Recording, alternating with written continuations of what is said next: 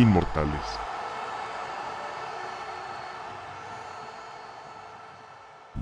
Ali, Jordan, Phelps y Pelé son algunos de los nombres que nos vienen a la mente cuando pensamos en el mejor atleta de todos los tiempos.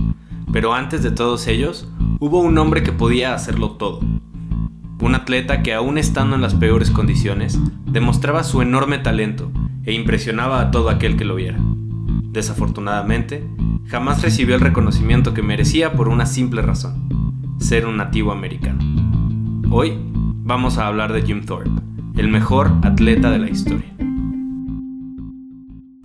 ¡Hey! Hola, bienvenidos a un capítulo más de Inmortales, yo soy Diego Estrada y pues les doy las gracias y la bienvenida por estar aquí una semana más, un jueves más, para hablar de un hombre increíble, así como hablamos de Diana Taurasi la semana pasada, me parece que esta, esta ocasión o en este episodio pues también vamos a hablar de, una personalidad que tal vez no tiene el reconocimiento que merece y que de verdad no es exageración cuando decimos que Jim Thorpe es el mejor atleta de todos los tiempos. Ya veremos por qué a lo largo del episodio, pero pues para empezar hay que regresarnos eh, un poco, mucho en, en el tiempo, específicamente al año 1888. No sabemos el día, no sabemos si es el 22 o el 28 de mayo de 1888, el día que nació Jim Thorpe, bueno, nació bajo el nombre Jacobus Franciscus Thorpe, pero pues de cariño era Jim, quien nació en Oklahoma, siendo parte de la tribu Sac and Fox, la cual es parte de los pueblos indígenas de Estados Unidos. Y bueno, sabemos que, que esta situación de los pueblos indígenas perdón, o de los nativos, no solo en Estados Unidos, sino alrededor del mundo, pues siempre ha sido una situación complicada y delicada de manejar.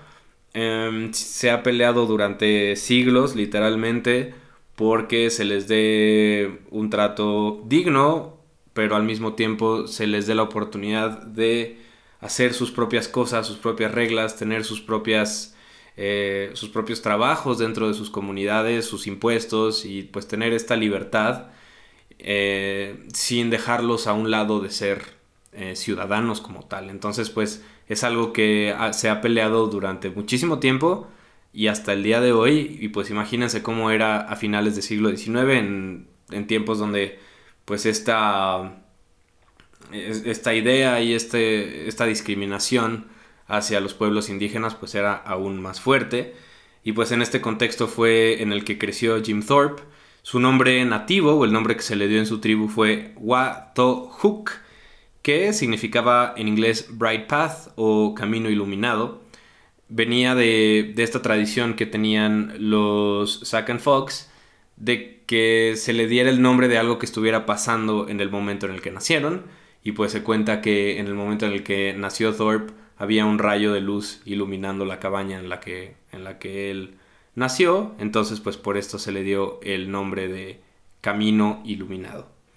Y pues creció en esta comunidad ah, indígena, en esta comunidad Sac and Fox, junto con un hermano gemelo, quien fue su compañero durante toda la infancia, pero lamentablemente murió a los 8 años víctima de la neumonía. De hecho, pues también es importante saber que en aquel entonces eran muy común esta clase de muertes por, por causas que hoy nos parecen tal vez incluso absurdas o, o difíciles de entender de por qué moría la gente por eso, pero bueno, era finales del siglo XIX y apenas los avances en medicina eran muy, muy pocos y pues por eso su hermano gemelo Charlie, quien era su compañero de todos los días, murió por neumonía y seis años después también murió la madre de Jim a causas de gangrena, si no me equivoco, se, se envenenó con algo y pues terminó eh, fue, algo, una complicación que tuvo en la sangre y por eso murió la madre de Jim. Y pues ya de por sí era una infancia muy complicada y a pesar de esto, a los 16 años, eh, Jim, a pesar también de no ser un buen estudiante o de no ser brillante en las materias escolares, decidió continuar con sus estudios y fue ahí cuando entró a Carlisle Indian Industrial School en Pensilvania eh, entró a esta escuela y poco después de eso también murió su padre desafortunadamente, dejando así a Jim huérfano y sin nadie que lo apoyara ni lo acompañara. De hecho, a raíz de, de, esta muerte de su padre y al quedar pues legalmente como huérfano, gran parte de su adolescencia y de esta etapa de su vida la vivió siendo protegido. Ward se le dice en inglés, fue un protegido del gobierno y el gobierno era quien le pagaba quien le daba alguna pensión para pues literalmente sobrevivir. Y pues a raíz de esta muerte de su padre, Jim dejó la escuela un, un rato, pero pues tiempo después decidió regresar y continuar con sus estudios. A pesar de que esta eh, Indian Industrial School de Carlisle no era el mejor lugar porque no tenían el mejor trato. De hecho, eh, bueno, hablábamos mucho del contexto de los, de los Native Americans en, en, ese entonces. Y pues esta escuela era parte de. De hecho, esta clase de escuelas eran muy, muy comunes. Mm, no me acuerdo, no, no recuerdo ni siquiera si existe como un nombre en específico para estas escuelas, pero tenían esta idea de la americanización, que era pues despojar prácticamente a los indios americanos de, de todas sus, sus, tradiciones y sus raíces, desde que se les castigaba si se les veía hablar en su lengua, eh, la ropa que portaran o, que, o los accesorios que tuvieran, el cabello, etcétera eh, estas escuelas lo que trataban de hacer era literalmente como reformar a los indios americanos y convertirlos en lo que entre comillas era un americano normal con las costumbres eh, convencionales de, de, una persona americana. Y pues por eso era una escuela muy complicada. De hecho incluso moría mucha gente en esa clase de escuela sobre todo en esta Carlisle School. Y pues sí, era un ambiente muy complicado y, pues lleno de, racismo y de discriminación hacia los, indios americanos. Pero pues eh, a pesar de eso Jim decidió continuar ahí porque pues quería, quería seguir estudiando y quería seguir haciendo algo de su vida y él ya también tenía conocimiento de que era un buen atleta y que era un buen deportista. Y pues justamente ya en esa escuela un día Jim iba caminando y se percató que había unos atletas más de años más ah, altos que él intentando lograr un salto de altura, los del equipo de atletismo. Entonces pues los observó y se acercó Jim y pidió la oportunidad de intentarlo. Así lo hizo, se acercó y traía su ropa casual, su ropa normal y sin ningún problema saltó la barra, la pasó y entonces ahí fue cuando Pop Warner, que pues si no le suena el nombre, Pop Warner es uno de los... Eh, pues una de las personalidades más importantes en la historia del deporte estadounidense, sobre todo el fútbol americano, porque fue quien sentó muchas reglas y muchas bases para el fútbol americano como lo conocemos hoy en día. En aquel entonces Pop Warner era el coach o era quien se encargaba de, de los deportes en, en Carlisle. Y pues vio a Thorpe haciendo esto que les conté de la barra y pues se impresionó completamente porque incluso le dijo que había roto el récord del salto de altura de la escuela y pues así lo pidió para las filas del equipo de atletismo y así fue como Jim empezó su carrera como atleta entrando al equipo de, atletismo de la escuela de Carlisle. Esto que les digo de, de Pop Warner pues sí obviamente se le recuerda como un grande y como una persona importante pero pues al mismo tiempo, y, es algo que veremos a lo largo de todo, esta, de todo este capítulo, pues había cierta... Mm, pues es muy debatible porque finalmente estaba buscando explotarlos, si así lo quieren ver, a estos, a estos nativos americanos.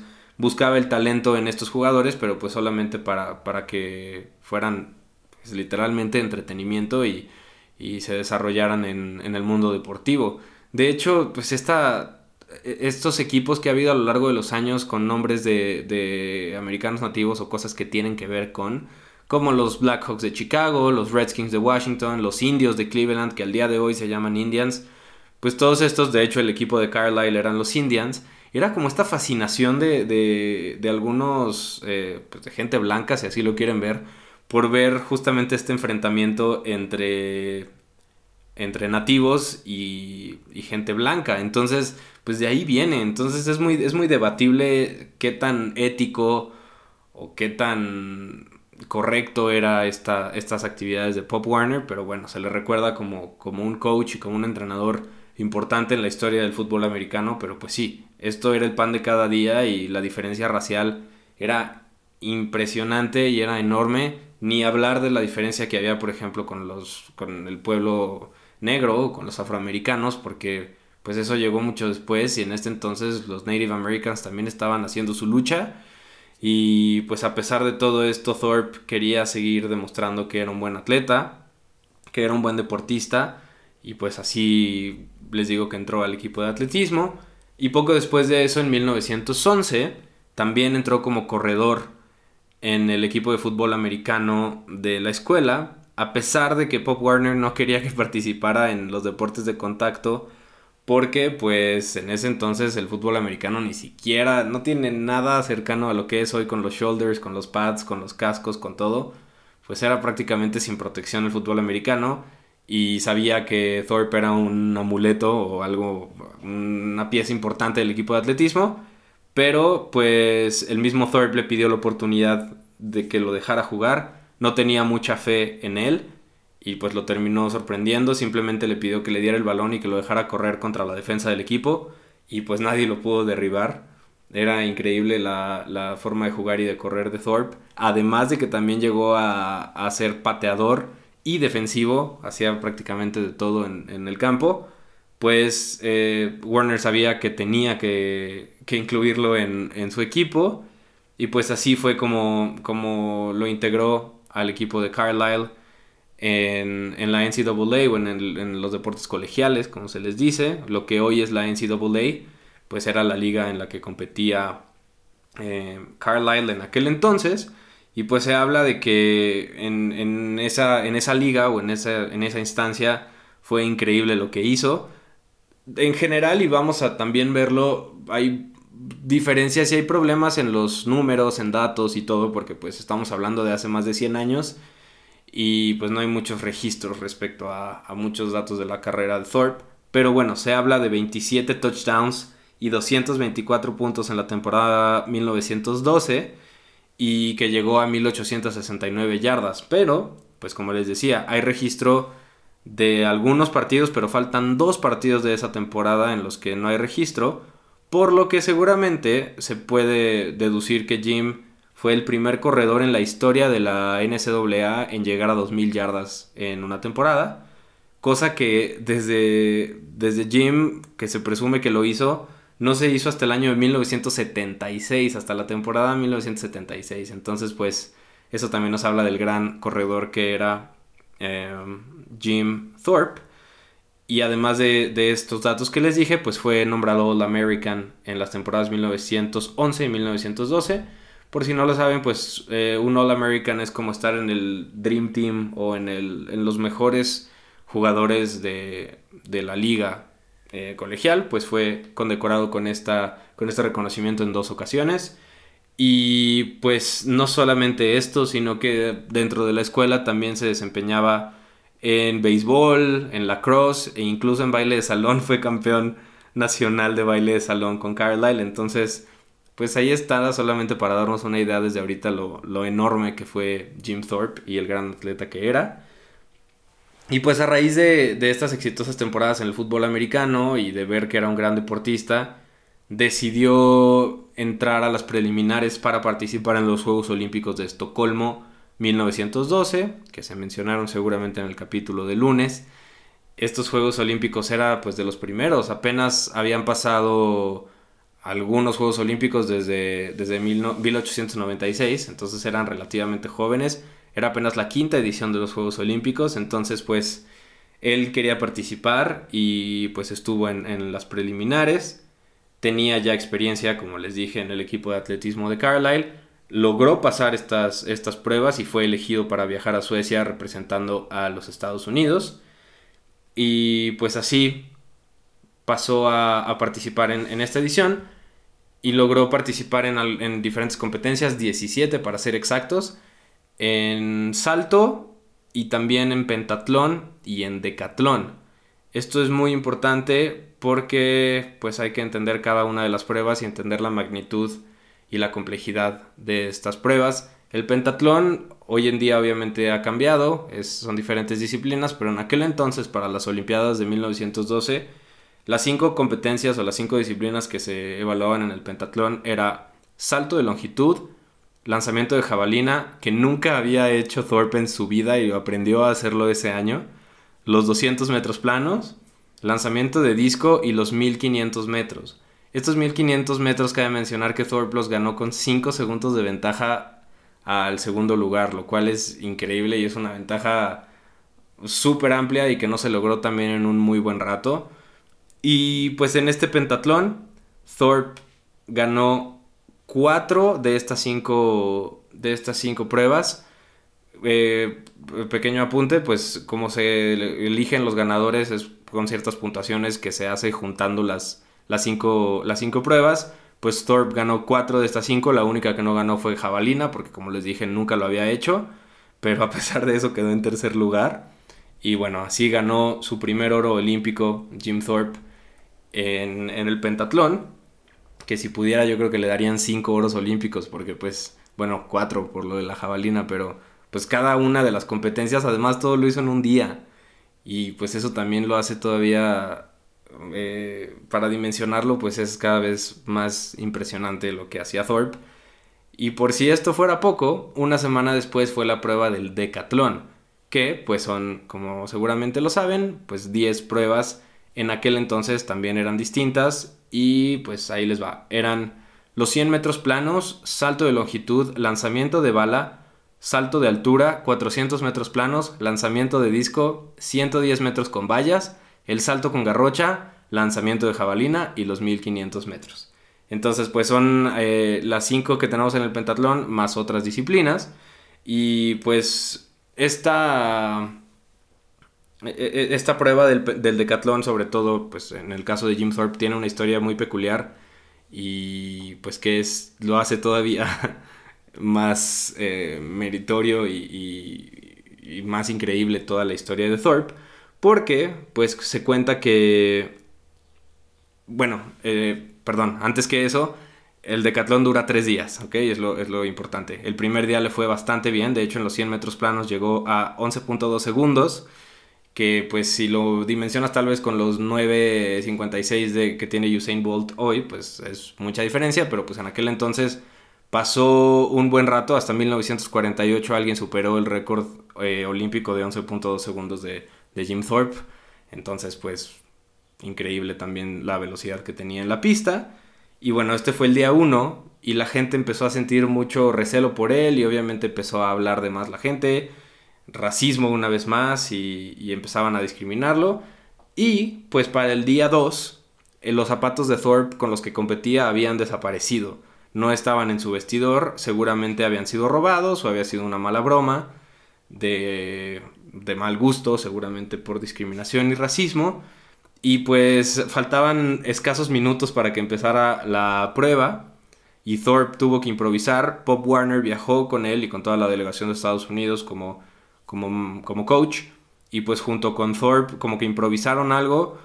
Se cuenta que un compañero suyo tenía un zapato extra, no sé por qué, pero se cuenta que, que un compañero suyo le prestó un zapato y pues también se dice que el otro lo encontró literalmente en un bote de basura. Era más grande, eh, y pues tuvo que usar un calcetín extra para que le no le, no le saliera volando el zapato y, apretara. Entonces, pues improvisando así, llegó a la prueba de, me parece que tocaban los 110 metros con vallas. Y pues así, sin el mismo par, se fue a competir. De hecho, hay una foto por ahí en Instagram. Voy a estar subiendo fotos del capítulo de hoy para que las chequen. Hay una foto en la que sale con los dos zapatos diferentes eh, a punto de competir. Y a pesar de eso, en este decatlón, los días 2 y 3, en total, Jim quedó primero en cuatro de las competencias del decatlón y en cuarto puesto, o sea, no, no bajó del cuarto puesto en las otras seis. Entonces, pues eso obviamente lo llevó a ganar el oro olímpico en el decatlón. Y pues entonces no por nada se dice que era el mejor atleta de la historia. De hecho, en aquel entonces se dice que el rey Gustavo V que pues era el, rey de Suecia, le dio la medalla y le dijo a Thorpe que era el mejor atleta del mundo. Y pues se cuenta también que Thorpe nada más le dijo gracias, siendo él un hombre muy humilde y siendo alguien que se concentraba solamente en hacer su trabajo, pues se llevó dos oros, ganando las competencias más complicadas de aquella edición de Juegos Olímpicos. Entonces, pues para dimensionar su grandeza, ahí están sus dos medallas de oro en pentatlón y decatlón. Y pues obviamente regresando a Estados Unidos, ya terminando los Juegos Olímpicos, pues Thorpe fue reconocido y aplaudido por muchísima gente, incluyendo al presidente de aquel entonces que era el presidente eh, Taft. Y es muy irónico y hasta pues cínico porque el presidente lo reconoció y lo aplaudió y lo estuvo laureando, incluso diciendo que era un gran ciudadano americano, cuando pues en ese entonces los, los Native Americans no eran considerados ciudadanos. Hasta 1924 y el voto hasta los 50 pues los, los nativos americanos eran tratados de manera horrible y, a pesar de eso el presidente lo, reconoció y lo estuvo festejando, pero pues eso no se veía en el trato social que tenían los, los Native Americans. Y pues eso, eso también se vio, bueno, Thorpe se vio afectado en esta situación con sus medallas olímpicas y para eso hay que regresar un poquito les voy a dar un poquito de, contexto y de lo que sucedió. Nos tenemos que regresar a... Eh, hablamos de los Juegos Olímpicos de 1912 y en 1909 Jim Thorpe, mientras estudiaba en Carlisle, jugó béisbol semiprofesional o profesional en Carolina del Norte. Y esto, este juego, o esta, esta liga, perdón, Em, le daba un salario a Thorpe. El equipo le daba, le pagaba dos dólares, que pues prácticamente no era nada, pero pues le pagaba dos dólares por partido. Y pues como les decía, Jim era huérfano y no tenía prácticamente ninguna fuente de ingresos más que el gobierno, entonces pues aceptó ese, ese puesto o ese trabajo en el equipo, ganando dos dólares por partido. Eh, esto lo hacía en el verano, cuando no había ni estudio ni temporada de, alguno de los deportes en los que participaba. Y era algo que hacía muchísima gente y muchísimos atletas de la NCAA. Pero pues ellos hacían trampa y se cambiaban el nombre para no salir en los registros. Porque obviamente no estaba permitido eh, recibir salario. De hecho, al día de hoy no está permitido recibir salario si eres jugador de, NCAA. Y pues muchos jugadores lo hacían, pero pues Thorpe en ningún momento se cambió el nombre, eso fue la diferencia. Y pues él mismo lo reconoció, él reconoció que, sí lo había hecho, pero que pues no tenía idea de que no se podía y que pues era solo un, chavo sin dinero que quería ganarse su lana y también seguir haciendo deporte. Pero pues el problema, ¿qué tiene que ver esto con los Juegos Olímpicos? Pues que en aquel momento los atletas que participaran en las Olimpiadas tenían que ser eh, deportistas amateur, es decir, no podían ser ni coaches ni maestros, no podían competir eh, contra profesionales o no tuvieron que haber competido contra profesionales nunca en ningún deporte y pues no podían recibir dinero por jugar o por, por presentar algún, pues sí, o sea, por, por performance, no podían recibir ningún salario.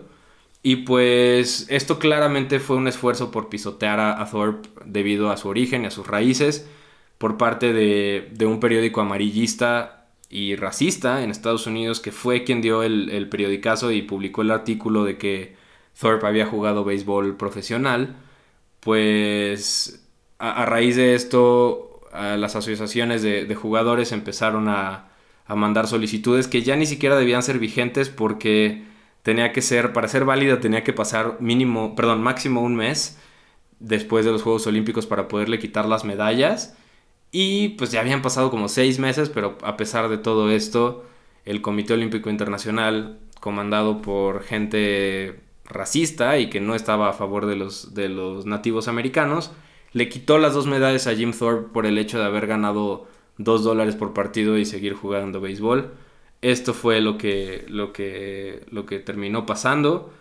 Se le quitaron sus dos medallas y las tuvo que regresar en el papel por haber cobrado dinero por jugar béisbol, pero pues realmente sabemos que fue por el hecho de ser un indio americano y que pues fue un acto de discriminación y de racismo.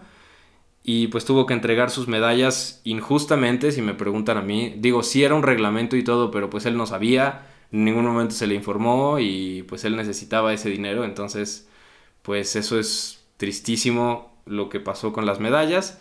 Ya veremos qué pasó después, pero eh, cuando lleguemos a eso, Por el momento, pues ya terminando esta terrible situación de las medallas, él quería seguir jugando, quería seguir dedicándose al deporte y así lo hizo. Se pasó a jugar béisbol y fue beisbolista profesional de grandes ligas. Jugó en las grandes ligas de 1913 a 1919 y registró 289 juegos, un average, un promedio de bateo de 252.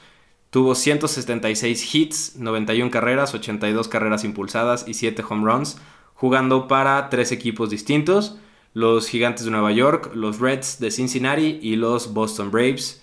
Entonces, pues no fue poca cosa tampoco en la en el béisbol, a pesar de que jugó muy poco en la temporada en una temporada con los New York Giants, justo en la que llegó en 1913, fue campeón de la Liga Nacional y perdió la Serie Mundial después, pero pues llegó a esa instancia.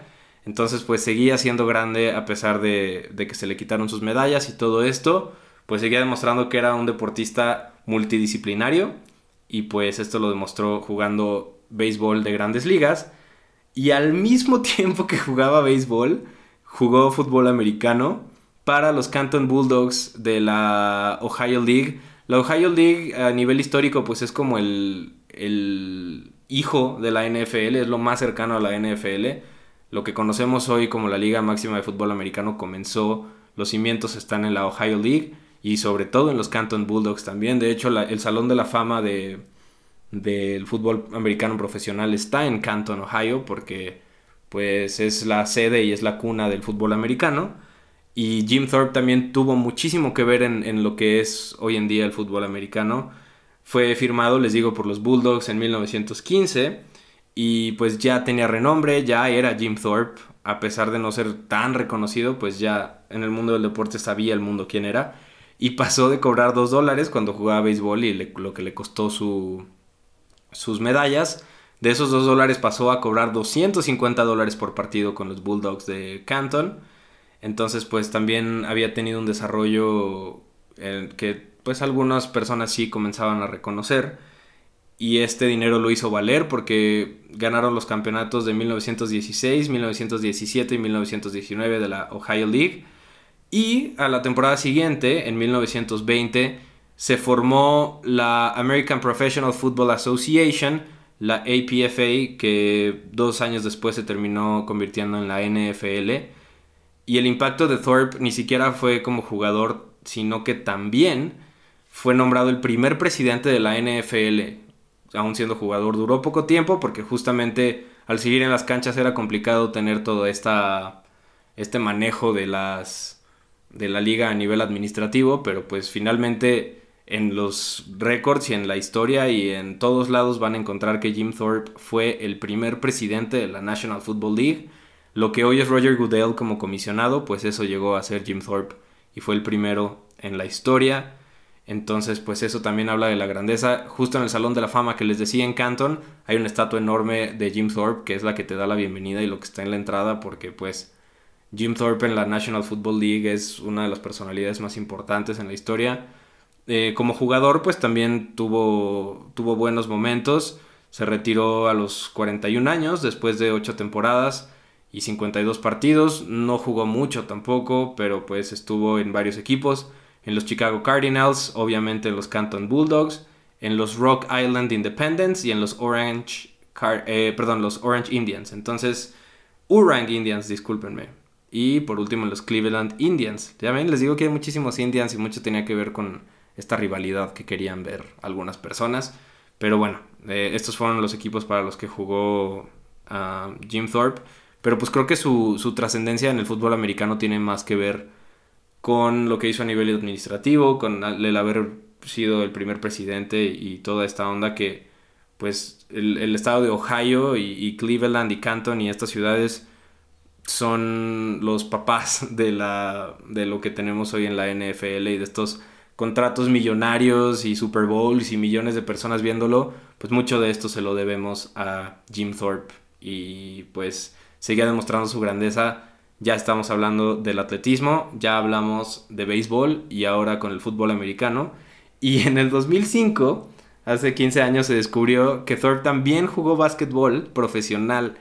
Entonces, pues este fue un deporte más. También por ahí les pondré una foto de, Thorpe eh, como basquetbolista. Se encontró en el 2005 en un libro, así como, como si fuera un separador de libros, se encontró un ticket que se mencionaba los World Famous Indians y ahí venía el nombre de Jim Thorpe. Entonces estos World Famous Indians, una vez más Indians, en 1927 jugaban, hicieron como una especie de, de tour en el cual pues, pues, era básquetbol profesional en aquel entonces. No había ninguna liga como la, la, NBA y la ABA de las que ya hablamos, o la BAA, eh, a la que el, el, equipo perteneciera, pero pues finalmente se le considera básquetbol profesional, entonces pues Thorpe también demostró su talento como, como basquetbolista y pues se sabe muy poco de esto, no hay estadísticas, no hay mucho por, por lo mismo, pero pues lo que sí se sabe es que Thorpe jugó también básquetbol profesional.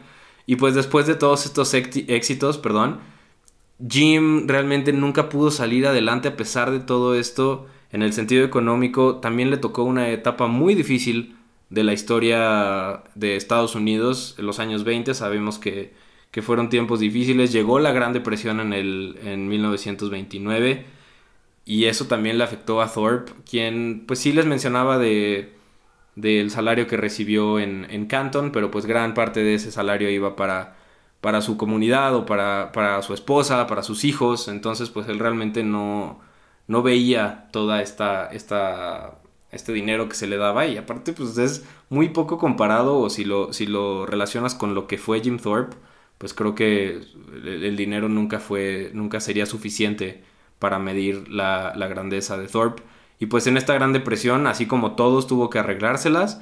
Trabajó incluso como extra y como actor en algunos en algunas películas de, Hollywood, eh, en lo que pudiera estuvo trabajando, también incluso eh, estuvo como, como trabajador en construcción, trabajó como guardia de seguridad, es decir, él seguía partiéndose el lomo por, por traer dinero a la casa, pero pues como fue costumbre también para muchas familias y muchas personas en ese entonces, el alcoholismo fue el refugio de Thorpe en, estos tiempos complicados. El alcohol fue lo que terminó también afectándole muchísimo en su vida y de ser este hombre bondadoso y tranquilo y bueno, pues terminó cayendo fuertemente en el, en el alcoholismo. Y pues les digo, fue el refugio para muchísima gente y también Thorpe venía cargando con muchísimas cosas. Le habían quitado sus medallas, se habían muerto sus padres y su hermano, se le había muerto también un hijo no había recibido el reconocimiento que merecía. Entonces, pues todo esto lo, lo orilló a, a encontrar refugio en, en, en, el alcohol. Y eso también lo hizo quedar en bancarrota y quedarse literalmente sin un centavo ya en los últimos años de su vida. Hasta su, su esposa terminó pidiendo ayuda para que para ayuda al público y a la gente para que les ayudaran con, con el dinero. Su tercera esposa, Ah, de repente ahí hubo una película en los años 50 que hablaba de la vida de Thorpe y se habla de que también le dieron un dinero por ahí como de derechos por usar su imagen, pero pues ese dinero también se esfumó. Le dio cáncer de, de labio, lo diagnosticaron con cáncer en un labio y eso también significó muchísimo gasto. El dinero no existía ya para Jim Thorpe después de todas sus aventuras y todos sus éxitos, pues eso no sirvió de nada porque no se vio reflejado en el dinero. Finalmente en 1953, mientras cenaba en una casa rodante en Lomira, California, imagínense, o sea, vivía en una casa rodante, en un trailer park. Eh, pues en ese, en ese entonces, en ese momento, en 1953, a los 65 años, Thorpe tuvo una falla cardíaca que terminó siendo fulminante y ya no se recuperó de eso, entonces pues murió en 1953 con una falla cardíaca y ni siquiera después de su muerte se le pudo hacer justicia a Thorpe. De verdad es tristísimo lo que pasó después, eh, porque después de su funeral, que se hizo en Oklahoma, la tercera esposa de Thorpe estaba también necesitadísima de dinero y pues no sabía qué hacer. Y sin el consentimiento de sus hijos y del resto de su familia, la esposa se llevó el cuerpo de Jim Thorpe a unos pueblitos en Pensilvania y terminó por vender los restos de Jim Thorpe. Esto es 100% real. Vendió el cuerpo y los restos de, Jim porque estos pueblitos en Pensilvania necesitaban algo que fuera como atractivo turístico y alguna fuente de ingresos. Entonces eh, le vendieron los restos, le vendió los restos la esposa a estos dos pueblos y así hicieron, eh, le hicieron como un mausoleo, un monumento ahí donde están sus restos. Y la, la, ciudad cambió su nombre, de hecho, bueno, el pueblo, ni siquiera es una ciudad, el pueblo cambió su nombre a Jim Thorpe, Pensilvania. Este lugar ni siquiera lo pisó Jim Thorpe en su vida, mucha gente piensa que es como el lugar donde nació o algo así, pero pues no, solamente fue algo que hizo la esposa, un business que hizo ahí y, y los, la gente de ese pueblo que compró los restos para que entrara dinero y la gente fuera a visitar la tumba y el, el monumento que existe a Thorpe. Eh, y es tristísimo porque desde aquel entonces la familia de Thorpe ha peleado para llevar su cuerpo a donde merece estar, que es con su gente y en su pueblo, no en un lugar que no tiene nada que ver. Ha habido una eh, batalla legal ahí de décadas entre la familia y el pueblo que los han demandado por usar el nombre de Jim, por tener el lugar, eh, perdón, los restos en el lugar inapropiado. Entonces, pues hasta el día de hoy se sigue peleando por mover el cuerpo de, Thorpe a donde merece estar. No lo han logrado, entonces pues eso también es tristísimo que ni siquiera pueda descansar en donde debe descansar. Y pues la luz al final del túnel que podemos encontrar en esta historia es que en el 83 el Comité Olímpico Internacional ya revocó la decisión de, de haberle quitado las medallas a Thorpe. Pero pues entre comillas también, porque le mandaron, le mandaron sus dos medallas que incluso se habla de que son réplicas de esas dos medallas reales, y lo volvieron a agregar a la lista de ganadores de oros olímpicos, pero el reporte oficial de los Juegos Olímpicos de, Estocolmo 1912 sigue sin reconocer a Thorpe como el ganador, o sea, eso sí se le quitó. Está como ganador de, de medalla de oro, pero en el registro no tiene ese, ese primer lugar. Entonces, pues es, es, muy, es muy triste esa regla del amateurismo de que no pueden jugar profesionales en, o competir profesionales en Juegos Olímpicos. Se quitó para los Olímpicos de Seúl 88, si no me equivoco. Y pues ya por eso hoy podemos ver a, por ejemplo, a LeBron James jugando en los Juegos Olímpicos o pues los, los atletas como Neymar también jugando en, en, la categoría de fútbol. Eso a partir del 88, pero pues a Thorpe no le tocó esta, esta etapa. Y pues sí, se le regresaron sus medallas a la familia y, y regresó a la lista, pero pues creo que lo que pasó antes es aún más importante y un reflejo del contexto histórico que existía en esos años de Estados Unidos que pues eran pisoteados los, los nativos americanos y después fue la lucha obviamente con Jackie Robinson que seguramente hablaremos de él y la, la, lo mucho que luchó para, para jugar béisbol siendo afroamericano. Entonces pues este, esta limitante racial y, cultural que existe, que de verdad es absurda viéndola hoy en día, pues en aquel entonces existía y pues prácticamente ha estado erradicado, aunque todavía permanecen justo los ejemplos que les daba de, por ejemplo, los Redskins, que se ha hablado de pues si van a cambiar su, nombre y su logo, los, los, indios de Cleveland, que se habla que pronto van a cambiar ya este, es el nombre de la franquicia, el logo este de como la caricatura del indio ya no existe, ahora es simplemente la C. Entonces, pues sigue habiendo una batalla real por, por quitar estos estigmas y este, esta discriminación a los, a los pueblos eh, indígenas en Estados Unidos, que pues Jim Thorpe formó parte de, de uno de estos pueblos y esta fue como su mayor condena para muchos porque pues estoy seguro de que siendo un hombre blanco y en unas situaciones normales, entre comillas, hoy estaría en todas partes y habría mil lugares llamados Jim Thorpe y todo el mundo lo reconocería, pero pues no fue así y pues Thorpe murió alcohólico, enfermo y está enterrado en un lugar en el que no merece estar enterrado, entonces pues tal vez no tenemos tan buen final o tan no es, un final feliz en el episodio de hoy, pero pues espero que les haya gustado, que les haya parecido interesante. Estuvo larguito, pero pues creo que me faltaron yo creo cosas para hablar de Thorpe por la, la, increíble historia que tiene. Si tienen chance ahí, busquen esta película que les digo. Hay poco, realmente hay muy poco sobre Thorpe y por eso yo también quise hablar de él. Mucha gente sí lo reconoce y sabe quién fue. La NFL lo tiene ahí como, les digo, en el Salón de la Fama y, tal. Pero se sabe, no se sabe lo suficiente de Jim Thorpe porque la historia es mucho más grande. Pero pues yo quise poner de mi parte y contarles ahí la historia de, de Jim Thorpe. Espero les haya gustado. Ahí está nuestro, nuestro inmortal del día de, del día de hoy. Ya hasta me estoy trabando de tanto que hablé. Pero pues espero que les haya gustado. Nos escuchamos el lunes con un capítulo diferente. Vamos a estar ahí poniendo en Instagram una encuesta para que la, la compartan y la contesten si tienen chance, que va a ser para el capítulo de lunes. Chequen también en Instagram las fotos del capítulo de hoy, algunas fotillos ahí de, de Thorpe. Gracias por, por, estar aquí. No olviden seguirnos ahí en Inmortales Podcast. Compartan, compartan, compartan. Yo sé que, que hay mucha gente ahí que escucha, pero pues entre más seamos mejor y pues a alguien que le interese el deporte le va a gustar este podcast. Entonces, vivan el deporte, amen el deporte. Pronto estaremos ya también con las noticias de, del mundo deportivo porque pues esperemos que esto pronto pase. Quédense en su casa, manténganse sanos y salvos y pues nos escuchamos el lunes. Gracias, bye.